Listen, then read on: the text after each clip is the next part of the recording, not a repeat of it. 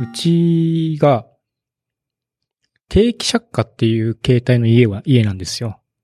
何かっていうと、その、お家賃とか初期費用を据え置きにするんだけども、その、例えば2年とかうん、4年とか、その、決められた期間しか契約できない。賃貸？うんの物件、うん。物件的に？うん。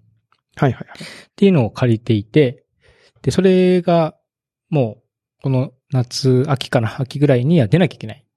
あ、なるほど。うんその期限が来ちゃう。そう。なんで、まあ、ぼちぼち、あの、引っ越し先を探してるんですけども、その、まあ、前までは、まあ、妻と二人で住んでたりとかだったんで、まあ、多少狭かったりとかでも、よかったんですけども、まあ、子供がいてとか、で、子供が今度まあ幼稚園だとか小学校だって話になってくると、やっぱりどうも、どうしてもいろいろ考えなきゃいけないなっていう。で、まあ広さも、子供部屋どうすんだみたいなね。で、そうすると、その、賃貸の物件で合致するものが、なかなかないんですよね。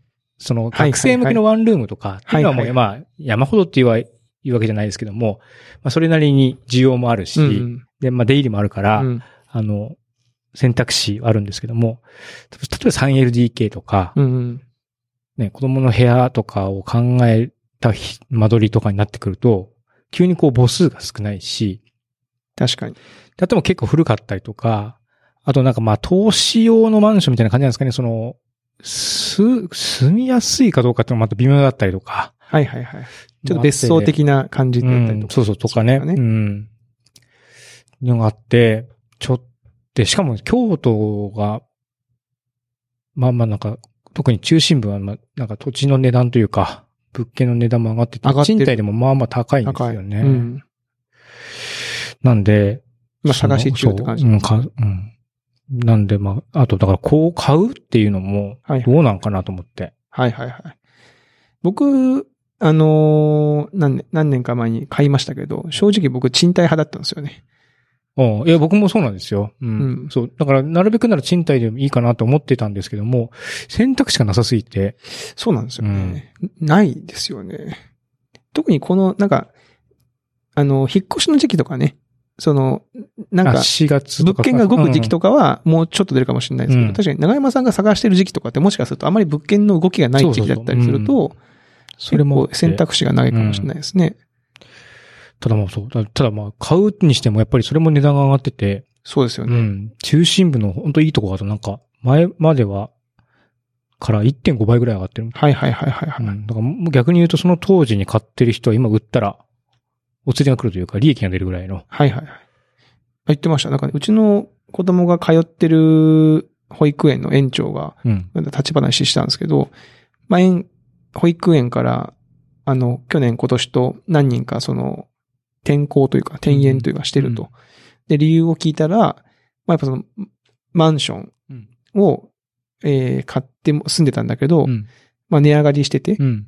で、い売ったら買った時よりも高い値段で売れるから、それで売って、ちょっと郊外に、その、引っ越して暮らすから、まあ、園は転園しますっていう人が何何家族かいまして、寂しいもんですって言ってて、そんなことあんのかと思ってですね。えーでも、賃貸に住んのか買うのかは結構永遠のテーマじゃないですか。その、そうなんですね。すぐ言いますよ。よね。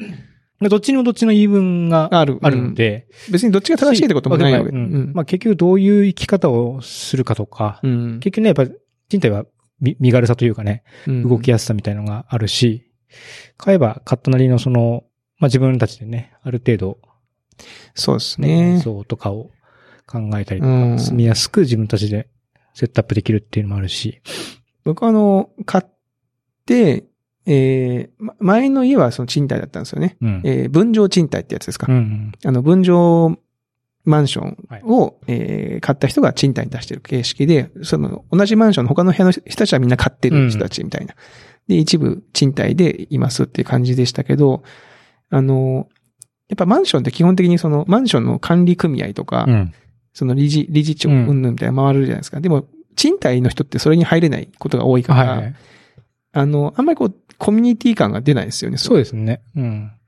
でそれが良しかは悪しかは置いといて、まあね、あんまり近いのも嫌だっていう人もいいる、ね、いますし、いるいる。うん。からね、なかなか難しいですね。なさんどうするんですか？結局そこは選択肢を広く構えて、まあ、悩み中みたいな。ただまあ、相談すると、なんていうんですかね。不動産屋さん、まあ、ちょっと期間が短すぎんじゃないかな、その買うには。ああ、うん私選んでね、うんそのなんかローン、審査だとかなんうんか、と、っていうのもあったのでります、もんね。あの、まあ、どう判断するかは難しいねっていう、微妙なところだねっていう話ですね。なんで、まあ僕としては、もう一回定着の安いところにはいはいはいはい。行って、2、3年の、何2年とか4年のまた縛りを作って、はいはいその間に探すと、まあその間は、まあ、安く済む、済むし、まあ、購入を検討する期間も取れていいかなって思ったりしているのが今。まあ、うんまた変わるかもですけどね。定着とかは結構その、見つけやすいんですか？物件は？ポツポツ出ますね。ポツポツ出るんですうんなんか、どういうケースが多いかわかんないんですけども、例えば、あの、例えばクリスさんみたいに買ったんだけど、転勤で家族ごとどっか行かなきゃいけないと。はいはい。で、まあ、売るのも、あれで、まあ、いずれ帰ってくる予定っていう場合に、その4年後に帰ってくるっていうのが分かってれば、4年定着っていうのにしといて、4年後出て行ってもらって、で、自分たちがまた住むとか、いうふうなケースもあるし、今の借りてるところは、ちょうどこのオリンピックとかで価格が高くなるであろうという時に売るオプションにしたいので、ああ、あの、なるほどね契約を解除できるようにしてるな選択肢を残しておきたいっていうふうな話をしてました。そこに継続して住めることはないんですか？一応打診はしたんですけども、ノーとあそういうお返事だったので、ああ、そうなんだ。クソと。まあ、そういう約束ですからね。ええしょうがないじゃしょうがないですよね。ええまあ、クソでもないですけど、ねまあまあ、まあその分安くなってるんで、それはまあ、トレードオフというかね、取引の問題なんで。まあ、それはそうですね。いや、なんですよ。なんでね。買っちゃってね、その、勢いで買ったはいいですけど、その後3人目の妊娠が発覚して、家族が1人増えて、男ばっかり3人兄弟になっちゃったんで、正直ね、手狭なんですよ。ああ。じゃあ、逆にほら、今じゃないですか。売るなら今。今でしょって。うんいやー逆にね、その、小学校とか入って、で、あの、少年野球チームとか入ったんで、その、地域の人とのつながりも出てきちゃったんですよねじゃあ。下手にそれで売ったからって、じゃあ次どうするんだって話も、そうそうそう。あなんか個人的にはその、なんか、土地の方にも結構、こう、愛着が出てきちゃったというか。だから、割とその地域のお仕事とかも、そんなに、あの、めちゃめちゃ嫌ってわけではなくて、なんか、むしろこう、そういう年齢もね、40過ぎてきて、そういうところにもうちょっとこう、まあコミットまでいかなくても、なんか入って、なんかいろんなことがで行事ごととかに参加できるのが、うんちょっと嬉しいな、面白いなと思ってるんで、まあなんかこう、難しいっすね、家って。いやーしかも高いじゃないですか。高いね。信じられないぐらい。高いっすよ。で、子供たちがまだほら、卒業っていうか出て行った後とかを考えると、あんまり広くても、そねこに奥さんと二人とかになった時のことを考えたら、寂しくないですか、うん。寂しいし、まあ維持、掃除とかも大変じゃないですか、結局。僕自身が結構リビングだけで行ける人間なんうですよ。ん。わかります。僕わかります、うん書斎とかなくても行けるタイプなんで、その、広すぎてもな、そうなんですよね。難しい。難しいね、うんそこは。まあまあ、でもちょっと、その悩まさんはなんめっか、ちゃおっさんトークですね。本当に。この結論が出ない、なんかもう、うだうだ普、通に飲み屋とか。飲み屋の話みたいな話ですね。うんそうですね。そうなんですよ。まあ別にこの話も全然本当に落ち落ちないんですけども。あの、最近、あの、ちょっと、間が空きましたけど、一時あの、やってた YouTuber 紹介コーナー、最近見つけましたね。見つけました。見つけましたね。面白いの。うん見つけましたよ。長山さん。ドクターキャピタルですね。ドクターキャピタル。ドクターキャピタル。えーこれ多分ね、日本とかでも、えー割とテレビとかでも何回か取り上げられていて、へえ、でも、メジャー YouTuber。メジャー YouTuber ですね。あとその、なんで、まあ、知ってる人もいると思うんですけど、ドクターキャピタルさんはですね、えー後でその、サイトにリンクを貼っておきますけど、あの、ドクターは博士、博士ですね。音楽博士なんですよ。なんか見た目、ミュージシャン？ミュージシャンです。ミュージシャン活動もやってるし、アメリカの大学で音楽の教授もやってる。なるほど。はい。ちゃんと博士号を持って、持って。音楽理論すごくちゃんと、あの、分かってる方で、その方の YouTube がすげえ面白くて、なんかあの、に、海外の方なんですよ。見た目すごいそのアメリカ人なんですけど、うんうんいやもうね長髪で。長髪でなんか、ななんかあの、フォークミュージシャンみたいな感じでギター持って、突然関西弁で喋り出すんですよ。毎度、ドクターキャピタリアで、え、日本人向け、日本語でやってんそうなの、日本語でやってるの。日本人に向けてやってるの見。た目で、見た目この見た目。目で。で、おー。その、音音楽も日本語だ。そうそう。で、音楽解説を、えー日本の J-POP をなその紹介してうんやってくれるんですけど、その、それもだから J-POP なんですよ。あ、日本の、あ、本当だ、星野源。星野源の恋とか、ちょっともう、チャットモンチーとかやってるんですよね。で、その音楽理論の解説もすごいわかりやすくて面白いんですよ。あそっか、別に、歌う、え、歌う、歌う、歌う。歌うのか？歌うし、最初に解説をするんですよね。この歌を取り上げたのはこういうポイントやで、みたいな感じで。あ、なんかそのコード進行、あのメロデそうそうそうィーラインがとか？例えば、えー、そうですね。あの、ドクターキャピタルの最近だと、キングプリンス、キンプリの、えー、メモリアルっていう曲うん。を解説してるんですけど、これはね、何がすごい？その J-POP とアメリカの最近のポップ、アメリカのポップの違いを解説してくれるんですよ。J-POP と洋楽何が違う？みたいな。J-POP のどこがすごいのか？みたいな。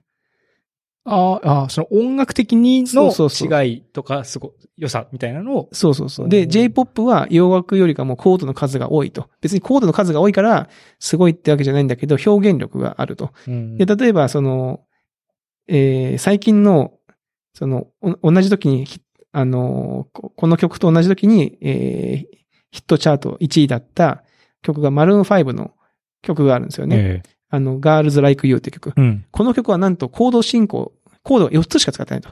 うん同じコード進行をずーっと流して、メロディー、その歌のメロディーとかだけでちょっとアクセントつけながら、最後までやる。みたいなのが最近のアメリカのポップだと。うん。あの、ポップソングだと。で、一方で、その、キンプリの曲はなんと、えー、何個使ってるのかというと、えー、とですね、何個だっけ ?10、10何個 ?38 個。10倍近く。そう、A メロ、B メロ、サビ、全部でコード進行を変えてて、その、それによって曲の表情をつけてるるみたいなことを解説してくれてるんですよねあ。じゃあ、まあ、それは別にいい悪いじゃなくて、まあ、でもちろんね、4つも表現はできるってことですけど。そうそうそう、特徴がこうですと。で、それで、じゃあ今から歌いますって言って、ギター一本で歌うんですけど、うんこのギターも超絶うまいんですよ。まあ確かにこの38個のコードも弾きつつ、弾きつつ、歌も歌っ、て日本語で。日本語でうん。多彩。で、さらにすごいのが、この YouTube、あの、今、長屋さん見てますけど、え背景がなんかよくわかんないけど、こう、放射線状になんかよく、え。うん背景がすごくないですか、謎の背景。謎の背景が動いてる。これがね、もういろんな要素が絡み合って、すごい面白いんですよね。なんか見つけた時にもう夢中で全動画見てしまいましたね。ええ。はいあ、結結構あるんですよ。ショック、最初は普通に音楽をあ、そうそう、最初の頃はレッスンみたいな感じで、ある日突然なんかその、急に RC サクセションのトランジスタラジオをやって、1年前に歌い出して、歌い出してパフュームのポリリズム、うんボーイのマリオネット、そうそうそそしてコードしで、コード進行などをやりながら、う。うん。ベイビーメタルの空手とか、ゴールデンボンバーとか、荒木とか。すごいねあの、曲のチョイスもすごい面白くて、面白いね。なんか特定の歌手にだけ寄ってるわけじゃなくて、うんなんか、日本のっていううん大きな流れで、な、くくりで。くくりで、うん。細川隆の北酒場とかもやったりしますからね。北酒場の時は見ましたけど、いわゆるその代表的なこのコード進行の展開がこう、あるんだけど、こういう展開はその東洋的な感じで、とか、こういう感じだとそのちょっとインド、インドっぽいとあかなるんだけど、日本っぽいコード進行、演歌とかでよく使われるコード進行はこれなんだっていうのを紹介してくれて、あ確かに、みたいな。面白い、みたいな。あ。じゃあそのコード進行に乗っ取ると、それっぽくまあ、ベースが曲の展開がね、なるってなりますみたいな話だったりとか。まあぜひね、あの音楽に興味がある方は見てほしいんですけどう、ん。最近その、音楽でつながりで言うと、はい5月の上旬ぐらいに、エイブルトンライブっていうソフトウェアがあって、ほうほそれまあ曲を作る。う。はいはい。まあ、クリスさんもなんか、あの、スイッ、ニンテンドースイッチで曲作コル、コルグの、ねはい、買いました、買いまし PC 版も買ったりとか。た。はい、買いました、買いました。あんな感じで、まあ、ああいうソフトウェアってまあ別にいろんなメーカーが作って出してるんで、でこのポッドキャストを収録してるのは、えー、っと、スタジオワンっていうソフト、はい、で、それとは違ってまたエイブトンライブっていうライブっていうソフトウェアのワークショップがあったんですね。街で音を録音して、その録音した音を再構成して音楽を作ろうっていうワークショップがあって、それに出たんですよ。面白そうだなと思って。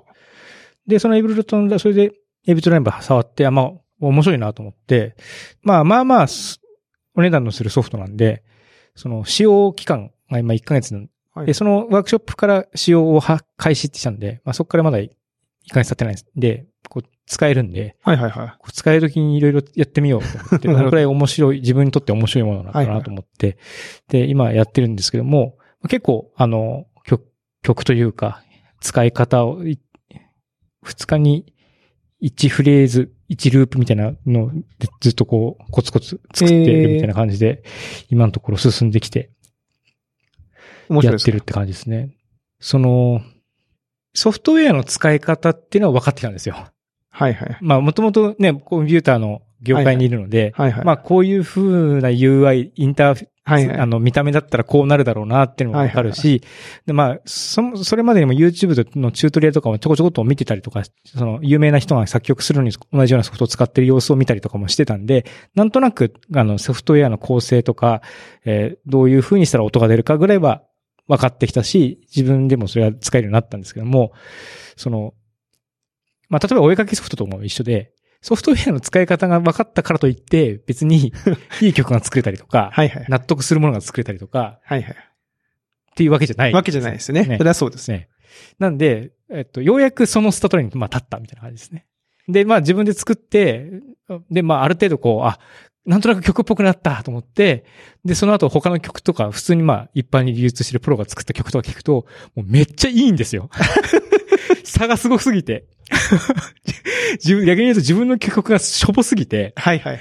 もうなんか、ちょっとした曲とかを聴いても、よくできてんなすげえなみたいな気持ちに、やっぱこれ作り手になるの楽しさの一つ、まあそういうとこもあって。はいはいはいはい。もう、もう音楽の見方が、やっぱりこう、作る側の方向から見ると、とかやっぱ同じソフトウェアを使ってるミュージシャンとかの動画とか、そのライブ、ライブはその実際にそのエブトンライブっていうライブっていうぐらいなんで、ライブ演奏でも使えるようなソフトなんですよ。なるほど、なるほど。なんで実際にそのライブ演奏でいろんなそのパラメータをいじりながら曲を作る、あ、演奏し、楽器のように演奏するみたいなパフォーマンスができて、それをやってる人とかを見ると、すげえなと。センスの塊だな、みたいな。塊ですか？うん、いや、やっぱね、その、うん、あまず自分その道具の使い方が分かれば分かるほど、そう。無力感というか、そうそう。なんかね、そのキャンパスの前に何も書けない。書けない、そうそう。ね。そうなんですよ。だから最近は、例えば YouTube とかでさらっと音楽聴いたりとか、ちょっと聞こえてきても、自分でちょっとそれのソリエーズが作れないだろうかっていうのをやるみたいなことをちょこちょことしてて。あの、僕もあの、コル、結局コルゴのソフトウェアで、あの、やっているのは、僕の好きな音楽を、それで再現してみる。ああ。まあ、だからコピコピーバンドっていうかあれですよね。その、耳コピーとしたりとか、まあ、そのバン、ね、バンドしバンドのやつで打ち込みを、で、それを再現してみるっていうのをちょっとやってみたけど、結構大変なんですよね。その、ね、うん、音を探していったりとか、で、実際聞き比べてみると、しょぼかったりするんで。そうなんですよ。あれ？と思って、ね、うん。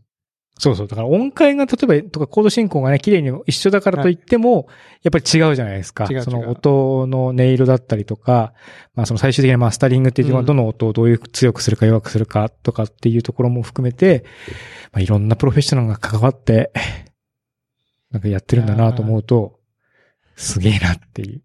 でも、根山さん一応成果はちょっとずつ出てるんでしょ？その音楽。うん、な、なんとなく曲としての進形みたいなのをおぼろげにできてますけども。おっさん FM の、その、ね、最初のイントロとか、もうそろそろもう30何回やってきて、で、僕は適当に作ったやつ使ってるんで、とか。まあ、そうですね。いずれちょっと。はい。もうなんかもう自由にやっていきましょう、はい、そこ僕もちょっとじゃあ、あの、買って、あんまり使い込んでないソフトを立ち上げて、ちょっと頑張りますちょっと。ただね、問題としては使用期間もうすぐ終わっちゃうんで。今見ると値段がイントロが1万2000円ぐらい。うん。スタンダードが急に上がって5万円。そで、スイートが9万円。う。うん。そう。で、今は使用期間中はスイートが使えてるんで。スイート使えるんですか、うんだから、なるほどね。音源とかエエフェクトの数が違うんですよね。はいはいはいで今使ってるエフェクトとかはスイートで使えるやつとかも入ってるから、なるほど。うん、9万かって。ギターって考えても、まあまあいいギター買える値段だよな、みたいな。買えますよ。ね。まあまあの、そこそこのやつ買えますから、うん9万。ただね、これまあ、ちょっとライセンス細かく読んでないないので、いいかどうかわかんないんですけども、なんかライセンストランスファーっていうのができるらしくて、人にライセンスを譲渡できるんですよ。なんで、普通にそのヤフオクとか、メルカリで、あの、買えるんですか？やり取りをしてるんですよねい。るのまあ、ちょっと細かく読んでないんで、それが何のためのもので、実際その個人売買が許されてるかどうかはちょっとわかんないんで、それは、あの、ああ、もしなるほど、なるほど。まあ、よく見なきゃいけないですね。えよく見なきゃいけないんですけども、ね。もしそれが許されてるようなライセンスであれば、例えば9万なものが、ね、まあ安く、まあ別にソフトウェアって使ったからって言ってなんか古くなるもんじゃないので、確かにね。多分ね、まあちょっとそれを差し引いてな7万、8万で売ったとしても、まあ1万円で使えるって考えることもできるのかなと思って、ちょっとその辺はまなんかあのーパソコンを買い替えた時にい移行するためのものとあ、ああかっていうこと？やっぱそれなのかな。あるんでもいや、メールアドレス、あとまあ、まあ、メールアドレス変わった場合だけか。とか。まあそうですよね。個人売買が横行しちゃうとまあ問題ですもんね。あの、でも最近ですよくできてるから、要はその、移行し、トランスファーした場合は、もともとインストールされてたやつは使えなくなる。あ、そうですね。そうそうそう。もちろんそうなんですよ。まあ、それだったらに、別にその、なんでしょうね。そうか、まあ別に中古と発売元は別にそんなにって感じか。中古ソフトと一緒といえば一緒みたいな感じではあるけど、まあわかんないですね。まあちょっと、ちょっと、じゃあもうちょっと、まあ買う前に、ちょっとその辺も読んでみて、まあ、きちんとした携帯でやり取りできるんであれば、その、買ってみようかな。その楽器を買うのと一緒じゃないですか。中古ではい販売できるから、まあ、こういうものを買う、買おうかなっていう風な気持ちにもなれるかなって思ったりとか。はあ、はあはあはあはあ、なるほどね。うん。いや、僕もちょっと、音楽作るぞっつって張り切って、やったけど、なかなか作ってないから頑張んだけどな。趣味が多すぎるってね。はい。でも最近なんか多いですね。こういう音楽作りたいとか作ってる人って。なんか、やっぱその環境が増えてるからかもしれませんけどね。うん。あと、スマホのアプリとかで、とか iPad、タブレットのアプリとかでもやっぱり結構性能のいいのがどんどんできてきてるんで、それで楽しんでる人たちも結構いますね。あのー音楽といえば、ですけど、最近あの、AirPods を買いまして、お、い、イヤホン。AirPods あの、うどんって言われて、うん通称うどんって耳からこはいううどんが出てますうんよみたいな、あの、よく言われてますけど、Apple が出してるやつを買ったんですよ。なんかもともと古い iPhone を、あのーなんていうんですかね、ギブ、ギブバックっていうんですか、うんあの、アップルストアに持ってったら、えー、アップルポイントみたいな、アップルのギフトカードにこう交換してくれるんですよね。うん。で、割とその最近 iPhone XS が出た時に買い替えた時に、まあ、割とその元々の iPhone が割と新しかったんで、結構な金額が、AirPods が買えるぐらいの金額がになって、おで、そのままそのポイントを使ってうん買ったっていう感じ。お、いいですね。で、もともとあの、エクスペリアイヤーデュオっていう、なんか前、お財布へもあ、そうそうそうそう。あの、うんソニーが出してる、あの、Bluetooth イヤホン、あの、使ってて、それすごい快適だったんですけど、2回壊れたんですよ。同同じ場所が。なんかあの、えー充電ケースにこう、はめるときに、マグネットでこう、カチャってなるんですけど、その部分がなんか剥がれちゃって、耳の油がずっとついたからかもしれないですけど、いや、いや、そ、そんなんでは剥がれないでいや、しょ。ずっと何回も使ってると、あそうなっちゃうのかな、みたいな。で、1回は修理、あの、出したら無償で交換してくれて新品になったんだけど、で、2回目、多分もう1回出したら修理してくれるんですけど、その修理出してる間、代わりがなくなっちゃうし、あ。あなぁと思って。あ。まあね、2回も続くと、それはそれでなちょっとな、まあ、修理なりますね。には出すつもりは、ではいるんですけど、ちょうどそれでまあ、ポイントも残ってて、うん。あのー iPad を買うにはまだ全然足りなかったし、iPad を買ってもなと思ってたんで、うんじゃあ AirPods 買ってみるかと思って買ったんですよ。これ体験がめっちゃいいっすね。あの。体験がいいっていうのは、あの、まあ、最近の Apple の製品そうですけど、ずっとあの、か買うじゃないですか。Apple Store で買って、その場で封を開けてもらって、うん。パカって開くケースに2個こうイヤホンが入ってるんですけど、iPhone のそば、あの、接続どうやってやるんですかって聞いたら、Bluetooth がオンになってたら、もう近くで開けるだけですって言うんですよ。確かにパカって開けたら、その iPhone の画面に、シュッてなんかその、AirPods の画像が出てきて、でもそれでもう接続完了なんですよ。これで接続しますかって入ってやったらピッて繋がるんです。えーで以降はもうその蓋を開くだけで勝手に繋がってくれて、耳にセットするだけでボーンつってこの接続してくれると。で、このシームレスな体験がすげえなんか、なるほど。やっぱこのハードウェアとソフトウェアを一個の会社が作るっていうことの確かに。それはありますね。体験の良さっていうのが、これはあの、別のメーカーのやつだと、いちいちあの、Bluetooth のところ、あの、立ち上げて接続認とかやったりとかしなきゃいけないのが、簡単にできるっていうのは、これすごいなと思って。簡単、えー簡単だなと思いました。うん。結構いいですよ。AirPods。なんかちょこちょこレビューは見てうん。やっぱりそのシームレスな体験。だからその、まあ、不思議なもんで、Bluetooth がシームレスにつながることがいいみたいな 評判が良くて、なんですかね、その、突っ込みたくなりますけども、わかりますよそれ。言いたいことはわかりますよ。そこなのかそこなのかみたいな。うん。うん。けど、まあ、やっぱり、各社そこがやっぱりうまくできてなかったところを、まあ、その、ね、うんワンストップでできてるから、そうなん感動的なまでに、こう、うん。体験がいいっていうことなんでしょうね。でまあ、音は？音はね、音をあんまり期待してなかったんですけど、うん割といいです。あ、結構あの、中低音、中低音、あの、低音が割とくっきりはっきり聞こえるタイプの、うん。はい。シャカシャカ、あんまりシャカシャカしないですね。はい。結構いい感じの音だと僕は思いました。あの、で、耳につけてても僕は疲れないですし、あの、再生時間も結構ね、あの、長いし、あとあれなんですよ。あの、これも本当最近たまたまなんですけど、AirPods を買う、えー、前の日、前の週かな。あの、ノベルティで、企業ノベルティであの、お置くだけで充電できるやつ。ああ、はいはいはい。なんていうんですか、あの、ちょっと全言葉が出てこなくてもはい完全におっさん感ありますけど、置くだけで、あの、刺さなくても充電できる充電器の方をもらいまして、で、iPhone を置いてたら、あ、iPhone 充電できるじゃん、みたいな。できますね。って言ったら、こういうの、AirPods もそのケースで充電するんですけど、そのケース自体を充電するのも、その、あれでいけるんですよ。あ、じゃあそのケースを上に置いとけば、はい。OK。OK。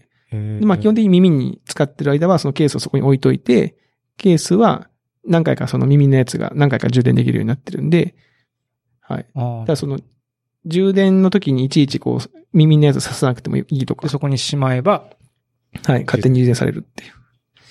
そういうなんか設計がいいです。よくできてるなと思いましてね。はい。うん。ただまあ、落としやすそうと思いました。なんかあれですよね。メルカリでよく出てますね。片方だけ。片方だけ よく出てるし、なんか東京の人は渋谷を歩くとよく落ちてるって。あの片方だけ。そんな、うん野生の iPod。の野生の AirPods があのありましたじゃないけど、確かにあのケースから取り出すときに、これツルツルしてるから、あの、ポロって落として、あのなんかあの、網とかに入っていったらもう取れないなと思うんですけど。それ怖いな。うん、だからちょっと、あ取り出すときは結構ね、慎重にやってますけど、でもすごくね、体験がいいですね。で音楽、あの、使うのが楽しみに、はい、今なってますね。うん。そういうのいいな、そういうプロダクト。ね。いや、もっと早く買えばよかったよかったと思う。うどん、うどんつってちょっと小馬鹿にしててごめんなさいって、ちょっと思いました。はい。はい。っていうあたりでしょうか。はい。今週もレビューや感想等お待ちしておりますので、ぜひともよろしくお願いいたします。はい。では、また来週お会いしましょう。さよなら。さよなら。